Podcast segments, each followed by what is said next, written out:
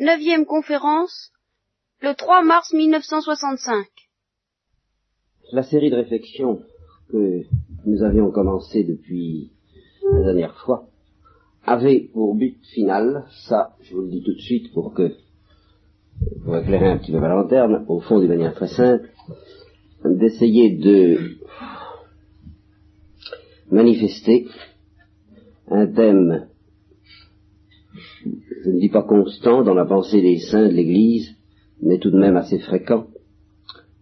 Et ça fait partie de ces vérités que on n'énonce pas trop souvent.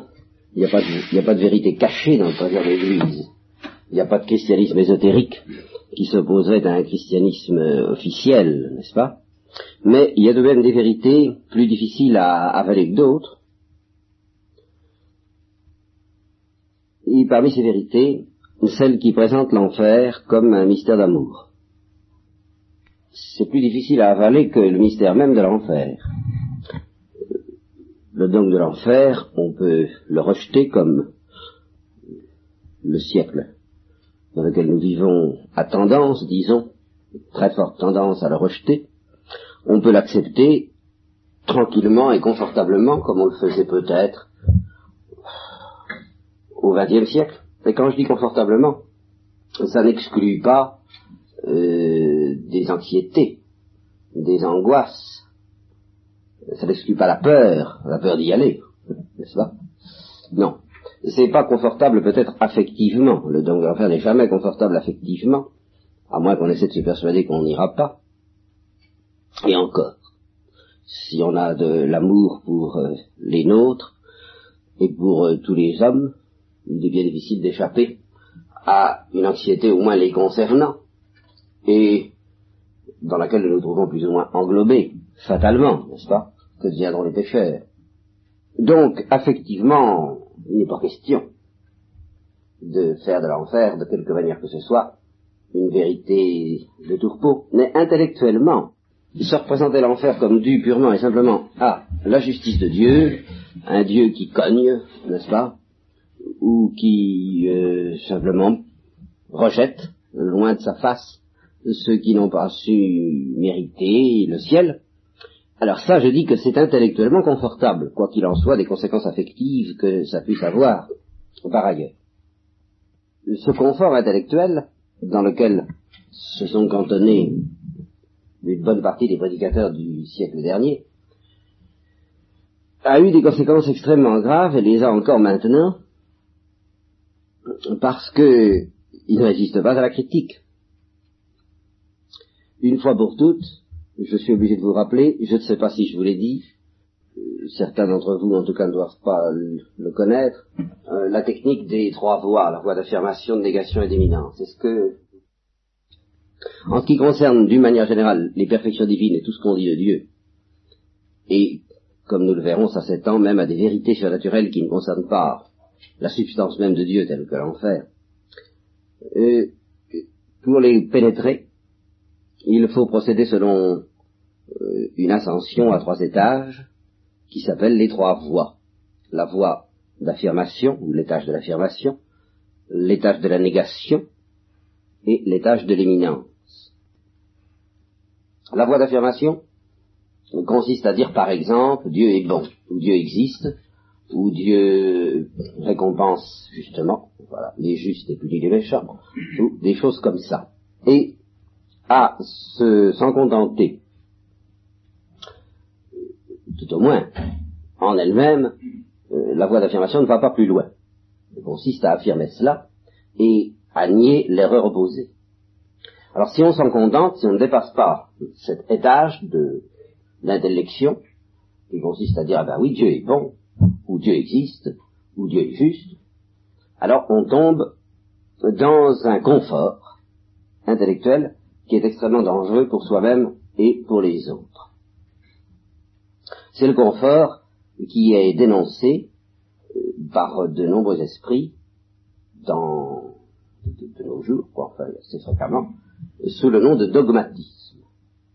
Et de fait, le dogmatisme est une déviation j'aurai même l'occasion de vous expliquer qu'en un sens, on peut dire que c'est une hérésie. Seulement, pour vous dire ça, il faudra que je vous ai expliqué ce que c'est qu'une hérésie. Je m'aperçois de plus en plus que c'est extrêmement difficile de définir ce que c'est qu'une hérésie, parce que euh, il me paraît de plus en plus essentiel à l'hérésie d'être quelque chose de clandestin et de subconscient. Freud peut nous aider à comprendre ce que c'est que les hérésies. Ça. Et lorsque les hérésies deviennent claires, lorsque halte au grand jour, il se passe quelque chose d'autre, mais l'hérésie ne peut pas durer en tant qu'hérésie. Et ce qui me permet de dire, n'est-ce pas, quitte à me mettre tout le monde à dos, et en toute tranquillité, que tout le monde est hérétique. Et, à commencer par moi, n'est-ce pas Tout le monde est hérétique. C'est un point de vue qui pourrait d'ailleurs amorcer une réconciliation avec les hérétiques officiels, enfin, n'est-ce pas, ceux qu'on appelle nos frères séparés, c'est un moyen de leur tendre la main qui me paraît plus vrai peut-être que celui qui consisterait à dire, écoutez, ça doit pouvoir s'arranger quand même, tout le monde. Nous, nous avons probablement tous raison d'une manière ou d'une autre. Peut-être que se tendre la main en se disant nous avons probablement tous tort, euh, d'une manière ou d'une autre, euh, peut être un point de ralliement plus austère mais plus efficace. Vous voyez dire ça. Et surtout si on est honnête, et si on proclame qu'un catholique peut être aussi hérétique avec ses dogmes qu'un protestant avec son refus des dogmes. Justement, j'essaierai de vous expliquer tout à l'heure que euh, si les protestants commettent une erreur profonde, c'est d'en rester à l'étage de la négation, comme le catholique risque d'en rester à l'étage de l'affirmation. Et que dans cette perspective, le catholique peut être présenté comme moins avancé que le protestant, qui va tout de même jusqu'à certains la voie de la négation. L'un et l'autre comme étant l'erreur de ne pas déboucher dans la voie d'éminence dont je vais vous parler. Eh bien, je pense qu'en effet, les... nous sommes tous plus ou moins atteints par des hérésies variées, et le dogmatisme en est une. Le dogmatisme consiste à penser, inconsciemment, bien entendu, que l'idée de bien, par exemple, l'idée de bonté que nous nous faisons dans la vie courante, que nous nous forgeons à propos des réalités de la vie quotidienne, peut s'appliquer à Dieu tel que nous la comprenons, tel que nous la connaissons. Et que Dieu est bon à la manière dont nous sommes bons. Eh bien, c'est une grosse erreur et par conséquent, c'est une hérésie. Je vous dis, c'est une hérésie. Euh, expurgeons de ce mot toute euh, malédiction, n'est-ce pas? Que errare ou malum est, que seul perseverare diabolicus, n'est-ce pas? Mais il y a un perseverare dans, les, dans l'attitude des catholiques à ce sujet, dans la mesure où les catholiques ne veulent pas être réveillés de leur sommeil dogmatique. C'est un perseverare qui peut être réellement diabolicus. Très réel. Donc, euh, voilà où, justement, doit intervenir l'étage de la négation, ou l'étage de la voie, la voie de la négation, avec tout son caractère fructueux pour notre vie intellectuelle, elle va nous arracher à cette illusion selon laquelle l'idée du bien, telle que nous pouvons la comprendre, s'applique à Dieu, que l'idée de l'existence s'applique à Dieu telle que nous pouvons comprendre ce que veut dire exister. Et tout à l'avenant. La voie de négation va dire Dieu est au-dessus de ça. en gros, au fond, c'est ça. C'est une certaine idée de la transcendance de Dieu. C'est un début d'idée de la transcendance de Dieu. vous voyez à quel point la formule qui court dans toutes les bouches et dans toutes les revues, dans tous les journaux, Dieu ne se laisse pas enfermer dans les dogmes, est extrêmement caractéristique de la voie de négation. elle, elle définit parfaitement la voie de négation. Et elle est vraie. Dieu ne se laisse pas enfermer dans les dogmes, en le sens que Dieu ne se laisse pas enfermer dans nos idées telles qu'elles sont en nous. Alors, la voie de négation se formulera de la manière suivante. Prenons l'idée du bien que vous vous faites, laquelle est très grossière, évidemment. Euh, prenons l'idée du bien que nous pouvons nous faire, même au terme d'assez longues méditations. Eh bien ça reste encore très grossier, ça reste encore très loin de Dieu. Par conséquent, si nous n'avons dans notre arsenal intellectuel que ce concept de bien ou de bonté euh, que la vie courante nous livre, il faudra dire Dieu n'est pas bon. Ça veut dire Dieu n'est pas ce que vous appelez bon. Étant donné l'idée médiocre que vous faites du bien, Dieu n'est pas cette chose-là. Étant donné l'idée médiocre que vous vous faites de l'amour, Dieu n'est pas cette chose-là. Ce qui veut dire, Dieu est au-dessus des dogmes. Parce que Dieu est au-dessus de nos concepts dans toute leur grossièreté. Et il y a, à l'appui de cette affirmation, je m'excuse de me répéter pour la énième fois de ceux qui m'ont déjà entendu là-dessus, sur ce petit bateau, mais c'est tout de même plus qu'un bateau, n'est-ce pas? C'est très grave tout ça. Euh, il y a des attestations qui nous viennent des saints, de certains mystiques, et qui nous viennent de certains écrivains, enfin de tous ceux qui mènent la vie de l'esprit, qui se lancent un peu dans l'aventure de la vie de l'esprit. Euh, du côté des mystiques, eh bien, il faudra d'abord citer Saint Jean de la Croix, bien entendu. Euh, tout ce qu'expose Saint Jean de la Croix euh, peut être mis sous la rubrique de la voie de négation. À savoir, il existe une période dans la rencontre de l'âme avec Dieu où elle a fatalement l'impression de s'éloigner de Dieu parce qu'elle découvre quelqu'un qui ne ressemble à rien de ce à quoi elle pouvait s'attendre. Voilà, en, gros c'est ça. Elle, attendait le bien, mais selon son idée grossière, elle rencontre la pureté du bien, alors elle a l'impression de rencontrer quelqu'un qui n'est pas bon. Elle, attendait la lumière, mais la lumière pleine de ténèbres qui est encore la nôtre, elle rencontre la vraie lumière, et cette lumière ben, l'aveugle. Littéralement, c'est exactement ça, la Saint Jean de la Croix. Cette lumière la, rend aveugle, comme Saint Paul sur le chemin de Damas a été rendu aveugle par une lumière excessive. Lorsque la lumière est excessive, eh bien, elle a pour effet de nous faire découvrir toute la profondeur de la voie de négation. N'est-ce pas? Une lumière excessive, c'est pour nous une non-lumière, c'est pour nous un aveuglement, donc une obscurité. Voyez? Pensez à des hommes que l'on tirerait de leur souterrain, où ils auraient vécu pendant des années. Pas, vous savez très bien que quand on ramène quelqu'un à la lumière du jour, euh, après qu'il a vécu pendant des mois loin de cette lumière du jour, il faut prendre de grandes précautions. La lumière du jour, pour ces personnages, n'aura pas pour effet de les illuminer, mais de les aveugler, de les rendre aveugles. Euh, vous savez que l'éclair de la bombe atomique rend aveugle. C'est exactement ça. Voilà la voie de négation à l'état pur, enfin presque pur, parce que la lumière de Dieu est encore bien au-dessus de la lumière de la bombe atomique. De même, quand quelqu'un a été sous-alimenté pendant des, jours, qu'il a été dans un jeûne excessif, il faut qu'il se réalimente tout doucement, sinon la nourriture n'aura pas pour effet la nourriture normale dont nous avons l'habitude, nous, la dose qui nous paraît euh, nourrissante, eh bien elle ne sera pas nourrissante pour lui, elle sera mortelle voyez, tout au moins gravement dangereuse. Voilà, et avant Saint Jean de la Croix, Saint Augustin l'avait dit déjà, ne t'étonne pas euh, qu'une lumière qui est douce et délicate, c'est-à-dire lumineuse, éclairante, a des yeux normaux, paraissent odieuses, a des yeux malades comme les nôtres.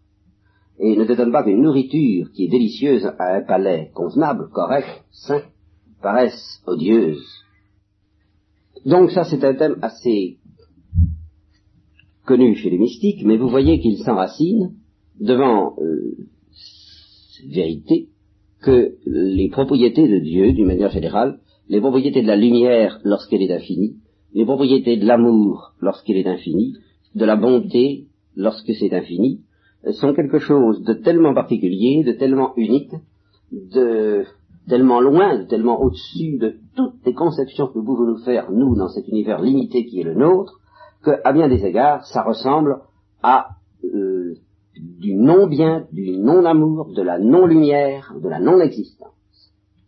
C'est ce que dit Angèle de Foligno dans une formule que je répète invariablement à chaque fois que je traite de ce thème. J'ai été transporté en Dieu et j'ai été faite le non-amour. C'est-à-dire j'ai fait quelque chose qui ne ressemble à rien de ce que, entre humains, nous appelons l'amour. Voilà la voie de négation au point de vue Je vous ai dit que des artistes rendent témoignage de ça aussi. Je pense, entre autres, enfin, à un homme qui a beaucoup réfléchi sur l'art, et qui avait à ce vue-là une pénétration extrême, Marcel Proust. Il explique que lorsqu'on se trouve en présence d'une manifestation de la beauté, de la beauté artistique, de la beauté esthétique à laquelle on ne s'était pas attendu, justement par le fait que ça ne ressemble à rien de ce que nous avons mis, nous avons pris l'habitude de mettre sous le mot de beauté, le premier effet que ça nous fait, c'est d'être de la non-beauté. C'est encore la voie de négation. Parce que, vu l'idée que nous faisons de la beauté, laquelle est très inférieure à ce qu'est la beauté en soi, dirait Platon, eh bien, si nous étions mis en contact avec la beauté en soi, la beauté de Dieu, eh bien, nous aurions l'impression, comme Angèle de Frénigno, d'être en face de la non-beauté. Et non seulement cela, mais même sans être mis en présence de la beauté en soi, à chaque fois que nous sommes mis en présence d'une manifestation euh, insolite, une participation encore médiocre, mais insolite, euh, non confortable pour nous, de la beauté, eh bien nous avons l'impression d'être en face de quelque chose de laid, ce qui explique évidemment les sifflements, les injures qui ont accueilli le fifre de Manet, ou tout ce que vous voudrez, enfin, surtout dans le domaine de la peinture que ça s'est produit, mais ça se produit aussi dans le domaine de la littérature, où on ne crie peut-être pas autant, mais où on se contente d'ignorer quelquefois. Enfin, peu importe. Dans le domaine de la musique également. C'est au XXe siècle qu'on a découvert Jean-Sébastien Bach, tout de même, pratiquement, c'est le, musicien du XXe siècle. J'insiste pas. Voyez tout ce qu'il y aurait à, dire sous, sous, la rubrique de cette voie de négation. Alors, ici se situe, de même que la voie d'affirmation a son hérésie, qui s'appelle le dogmatisme, la voie de négation a son hérésie, qu'il faut appeler, hélas, parce que j'aime pas ce mot-là, mais ça, c'est historiquement il faut le reconnaître, le modernisme. Le modernisme est une hérésie qui consiste à rejeter tous les concepts au nom de la transcendance de Dieu. De sorte que euh, le modernisme part d'une perception de Dieu plus profonde que le dogmatisme. J'en conviens. Vous voyez, la conception de Dieu que se fait le dogmatisme est une conception bourgeoise. La conception de Dieu que se fait le modernisme est tout de même une conception plus courageuse intellectuellement, certains s'exagèrent. Malgré tout, bien, c'est quand même une erreur, je vais essayer de vous expliquer pourquoi en vous expliquant. La voix des je vais vous demander de fermer la porte parce que ce téléphone va Alors, le modernisme, lui, commet au fond, oui c'est ça, malgré tout, il commet la même erreur, la même omission que le dogmatisme, qui est, au fond, de se lancer vraiment, de se lancer réellement dans la réalité on est ici sous prétexte que Dieu n'est pas bon, Dieu est au-dessus de cette notion grossière que nous avons de la bonté, on renonce à dire quoi que ce soit de Dieu, ou on se permet de dire n'importe quoi, ce qui revient en même, pas? Euh, dire au mot de Dieu on ne peut rien dire, ou bien dire on peut tout dire, euh, il est bon mais oui, mais il n'est pas bon, bah ça a sa vérité aussi, si tout a sa vérité. Et si on renonce à essayer de discerner, justement, euh, la portée la signification, l'intérêt des différentes formules au sujet de Dieu, eh bien, on cesse de penser. On cesse de penser avec euh, une infaillibilité au moins aussi totale que dans le dogmatisme. Celui qui se permet de renoncer en particulier au principe de non-contradiction et de dire et penser n'importe quoi au sujet de Dieu, prétexte que Dieu est transcendant, je répète que infailliblement, ça c'est le lot de la condition humaine, à partir du moment où on se permet de dire et penser n'importe quoi, eh bien on ne pense plus rien au, bout du, au bout du compte. C'est d'ailleurs un petit peu ce que les modernistes, certains modernistes conséquents, ont affirmé, de savoir qu'il ne faut rien penser de Dieu. Il faut prendre certaines attitudes pratiques en face de Dieu. Par exemple, disait le roi, je crois, dans Qu'est-ce qu'un dogme, ce qui est vraiment l'article qui, qui, brandit l'étendard du modernisme, quand vous dites, quand on vous dit, quand l'Église vous dit Dieu est Père, ça ne veut pas dire Dieu est Père, parce que l'Église n'a tout de même pas l'outrecuidance de vous dire ce que Dieu est. Et c'est la même chose. Le concept de paternité, euh, qui se tire d'une expérience humaine extrêmement limitée et pauvre, euh, vous voudriez tout de même pas, enfin, soyons sérieux, hein, que euh, ça puisse s'appliquer à Dieu. Donc vous voudriez tout de même pas que ce concept de paternité s'applique à Dieu, ce serait indécent, ce serait blasphématoire de projeter en Dieu nos, pauvres réalités humaines. non, Dieu est bien au-dessus de tout ça. Bien au-dessus de tout ça. Mais alors qu'est-ce que ça veut dire quand, vous dit Dieu, quand on vous dit Dieu est Père? Ah mais ça veut dire une chose extrêmement profonde et, ayant une très grande valeur religieuse. À savoir, mettez-vous, prenez quand vous êtes en face de Dieu l'attitude d'un enfant en face de son Père et vous serez dans l'attitude convenable. Mais ne prétendez pas savoir quoi que ce soit sur Dieu pour autant. Ça, c'est une vérité en somme qui concerne la créature, qui définit la créature, qui définit l'attitude correcte de la créature à, l'égard de Dieu. L'attitude correcte de la créature à l'égard de Dieu, c'est l'attitude, l'attitude de fils envers son père. Ça veut pas que Dieu est père, mais non, Dieu est père. Mais ça veut dire que la créature est dans la, elle est dans la vérité, elle est dans, dans la bonne coulée, hein. elle est dans, dans le dans le courant, je ne trouve, pas un autre mot, mais enfin peu importe, elle est dans le coup, euh, si elle prend vis-à-vis de Dieu cette attitude filiale. Donc, la vérité, le dogme Dieu est faire, ce n'est pas une vérité spéculative, c'est une vérité pratique. L'attitude que doit prendre la créature envers Dieu, c'est une attitude filiale. Voilà.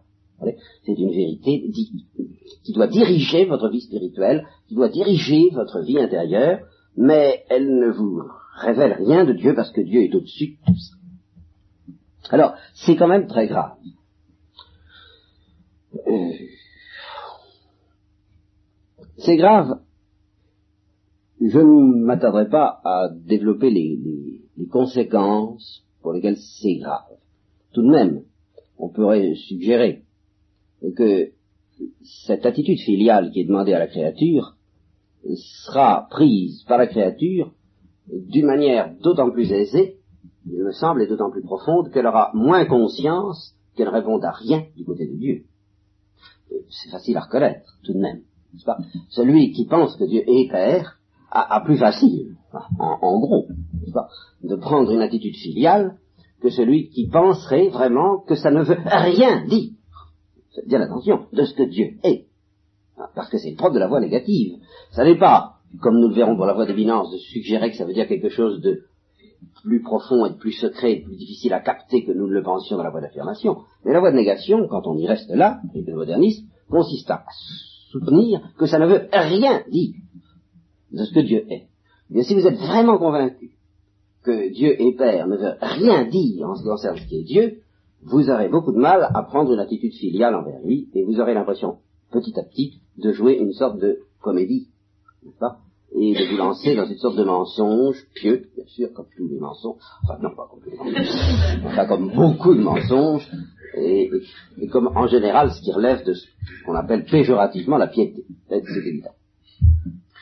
De sorte qu'il faut tout de même euh, se demander s'il n'y a pas autre chose. Et puis, pour faire la critique de la voie négation, négation je crois que le plus simple, euh, c'est de la faire du dedans.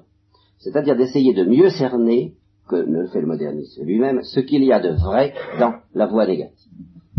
Nous allons repartir au, départ, au début. Et au début, qu'est-ce que nous avons découvert et qui nous a entraîné à accorder un tel crédit à la voie de négation? Bien, c'est que Dieu est au-dessus de ça.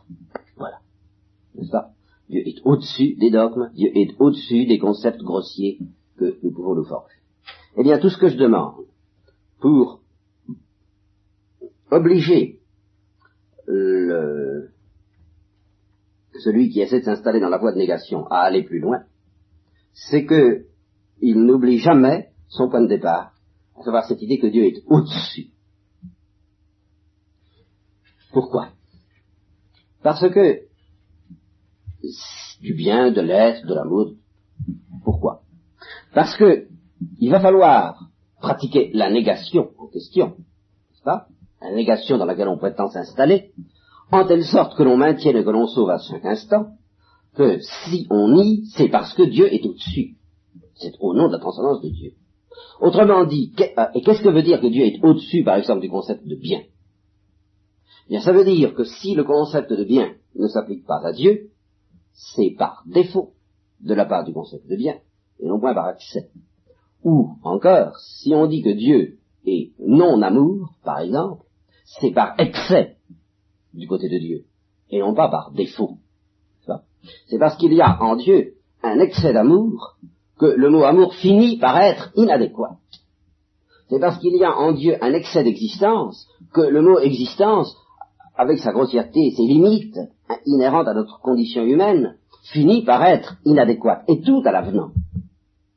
Voyez-vous Donc si, si Dieu est au-dessus des dogmes, c'est par excès ce n'est pas par défaut. Alors, à partir du moment où vous découvrez cela, vous débouchez dans ce qu'on appelle la voie d'éminence, qui consiste à dire, eh bien finalement, on en revient au point de départ. Dieu est bon, mais il est bon d'une toute autre manière que tout ce que nous pouvons concevoir. De sorte que, dans l'affirmation elle-même, Dieu est bon, nous retenons, nous gardons tout ce que nous avons dit au cours de la phase de la négation. Nous maintenons bien que notre concept de bien est insuffisant à saisir Dieu, mais nous nous contentons d'affirmer ce qui est toute l'essence de la voie d'éminence, notre concept de bien est insaisissant à saisir Dieu, et Dieu est au-dessus de ce concept par excès. Par excès de quoi? Ben, Par excès de bien. Dieu, alors c'est ainsi ce qui justifiera, vous voyez, cette tendance, d'ailleurs toute naturelle de Teilhard, parce qu'elle est connaturelle à tous les penseurs, tous les pères qui essaient de parler de Dieu, à utiliser l'adjectif super.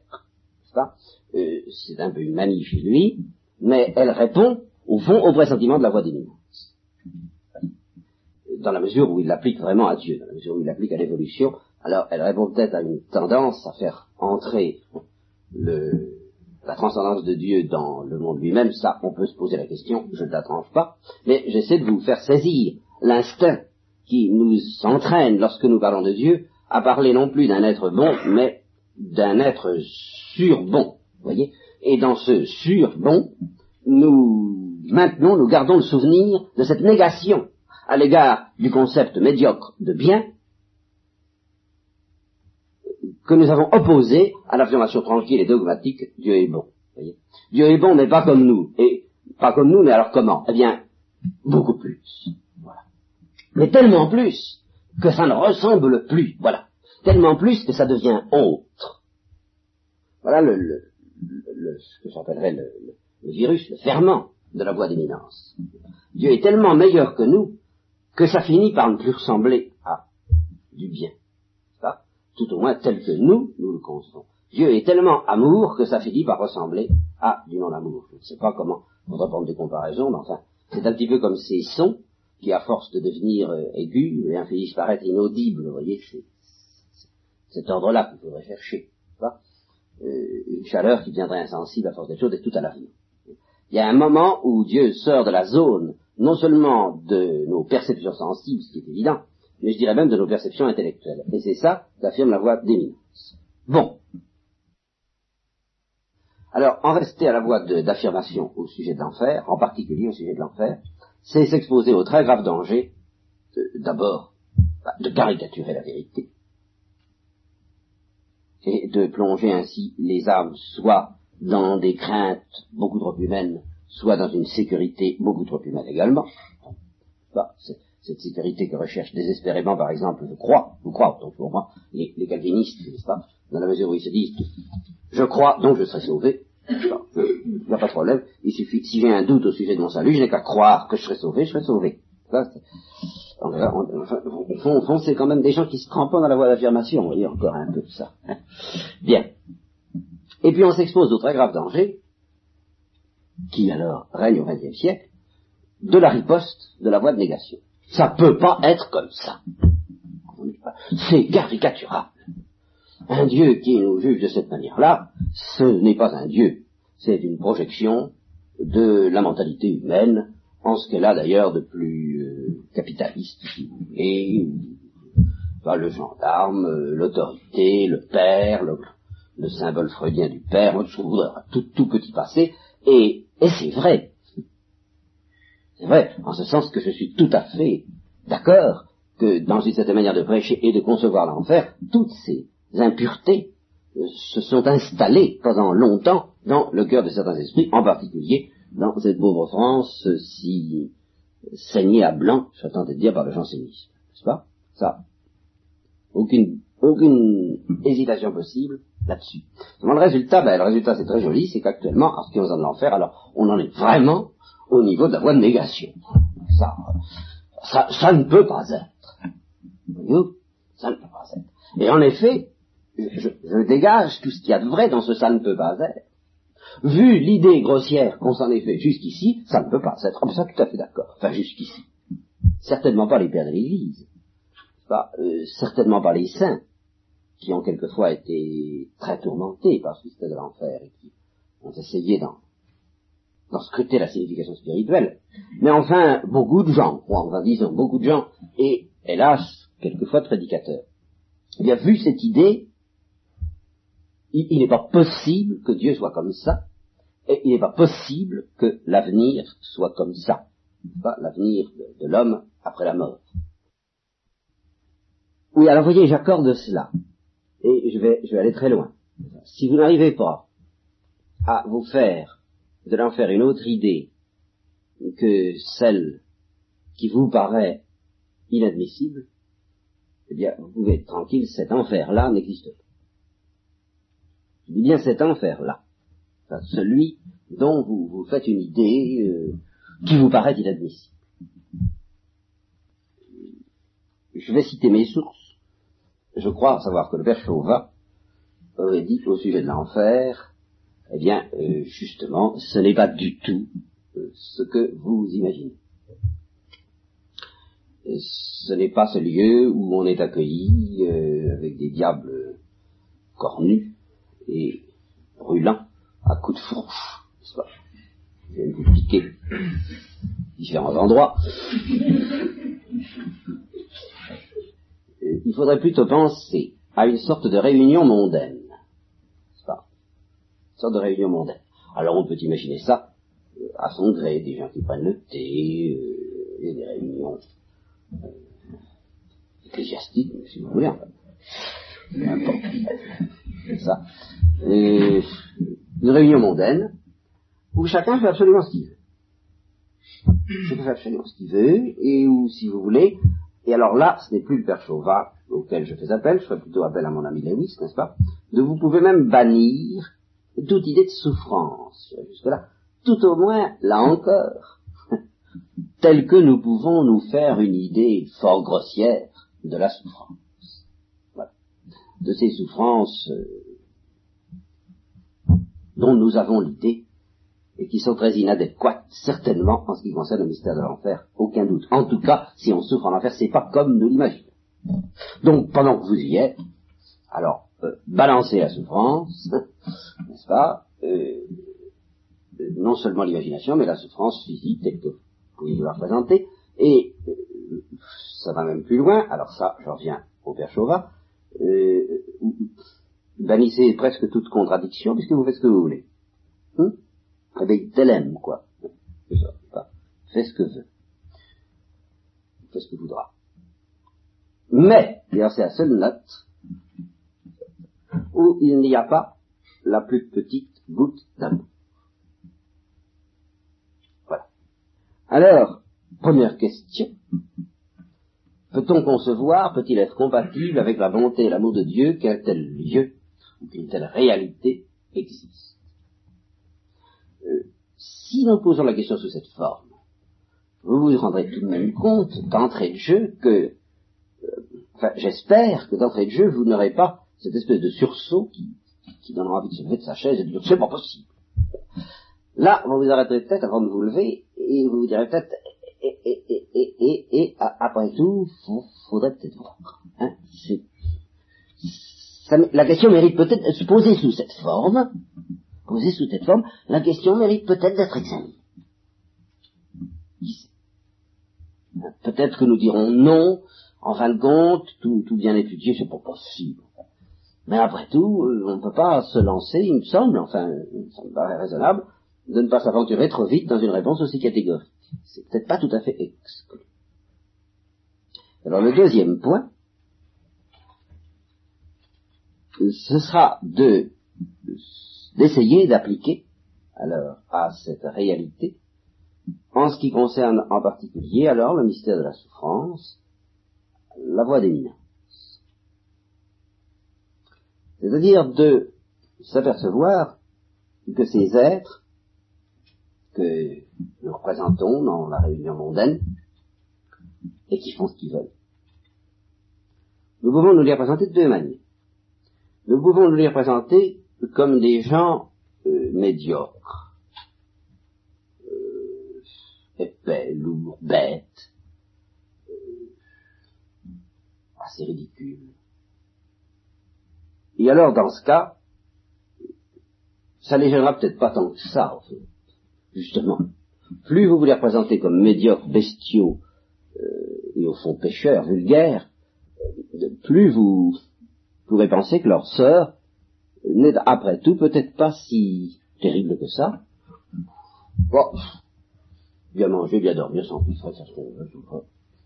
Bon, pour quelqu'un de grossier, pour quelqu'un de vulgaire, euh, le fait qu'il n'y ait pas d'amour là-dedans, c'est peut-être pas si gênant. Mais, vous pouvez aussi vous dire après tout, précisément parce que Dieu est amour, peut-être qu'il les arrache à la médiocrité. Peut-être qu'il leur permet de grandir au maximum de la dignité. Voilà.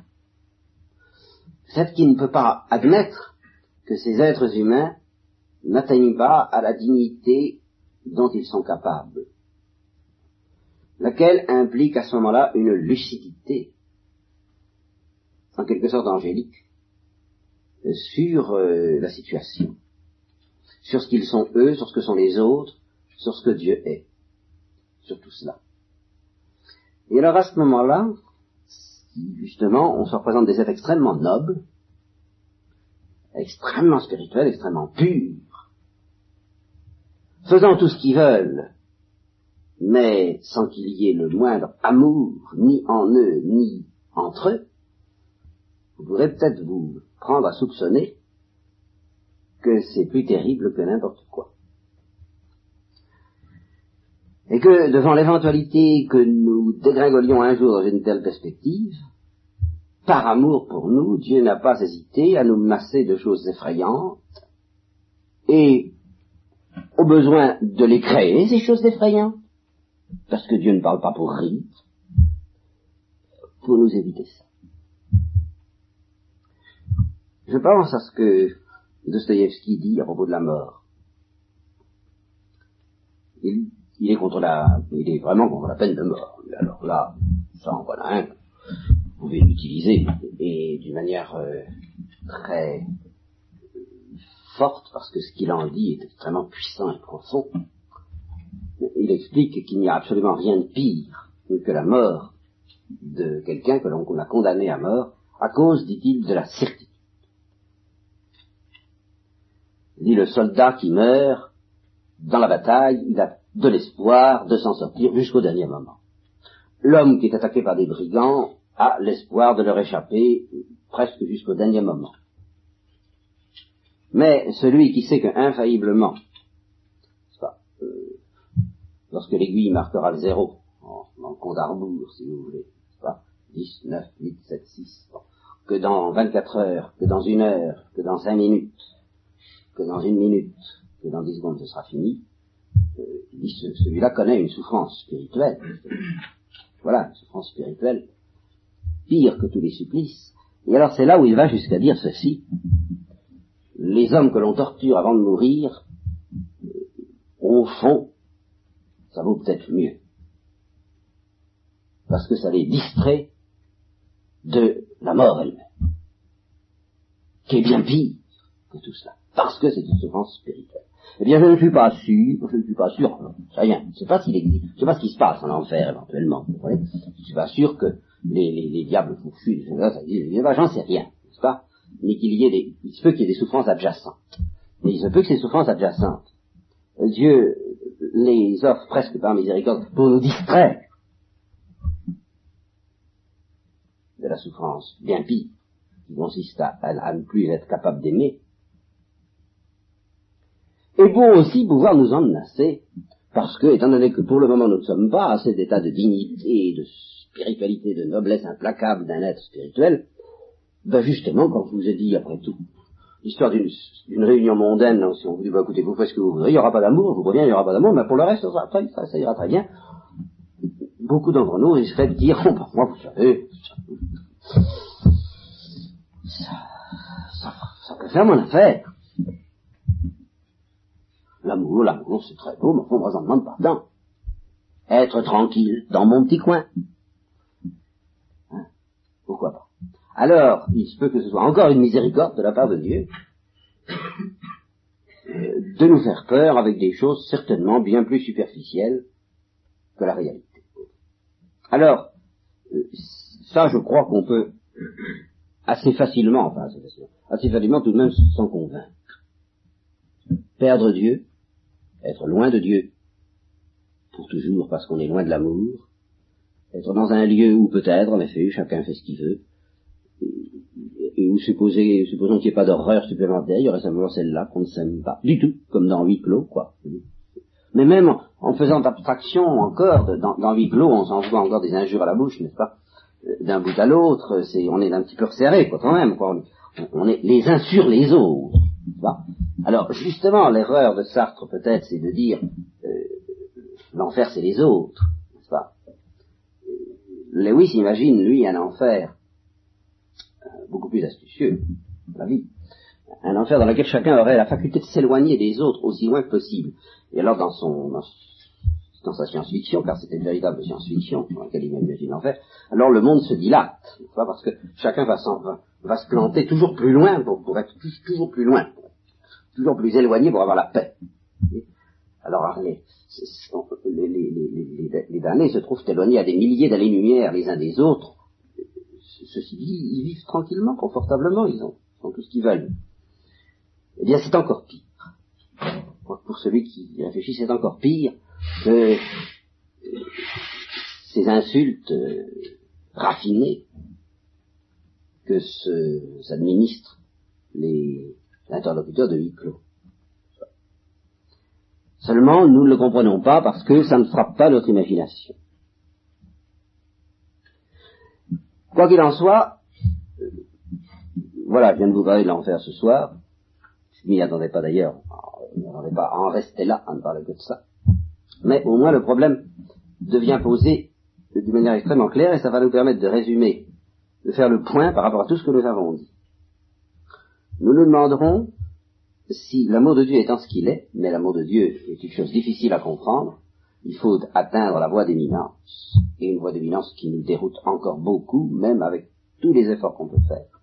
L'amour de Dieu est une chose extrêmement... Il suffit pas de dire que c'est mystérieux. Et c'est beaucoup plus déroutant que ça, parce que tout en étant bien plus mystérieux que tout ce que nous pouvons comprendre, c'est beaucoup plus proche de nous que ce que nous pouvons comprendre. C'est dans ça que c'est très difficile de saisir l'amour de Dieu. L'amour de Dieu est à la fois bien au-dessus de toutes nos conceptions, et bien plus un niveau de notre cœur. C'est bien au-dessus de notre intelligence, mais c'est au niveau de notre cœur, et d'une manière dont la simplicité, si nous la voyons, nous, dérouterait elle-même. C'est-à-dire que cet amour de Dieu, tout en étant bien au-dessus de nous, a, toute la gravité, et bien plus encore que, que celle d'un amour humain. Vous voyez? Et ça, ça, je n'ai pas le temps de vous expliquer, c'est ce que je pensais vous expliquer, commencer à vous expliquer ce soir, c'est ce que j'essaierai de vous expliquer la prochaine fois. Que nous ne possédons aucune analogie parfaitement fidèle de l'amour de Dieu, et qu'il faut les retenir toutes. Aussi bien l'analogie d'un amour de pure bienveillance qui n'a besoin de personne, et qui donc est parfaitement désintéressé, qui ne travaille jamais pour lui, et en même temps l'analogie, eh bien, d'un amour dans lequel on, a besoin de l'autre. C'est ça qui est très difficile à comprendre, c'est que l'amour de Dieu, c'est les deux. Il, a besoin de notre réponse avec la force, avec infiniment plus de force qu'aucun amour humain n'a besoin de la réponse d'un autre amour.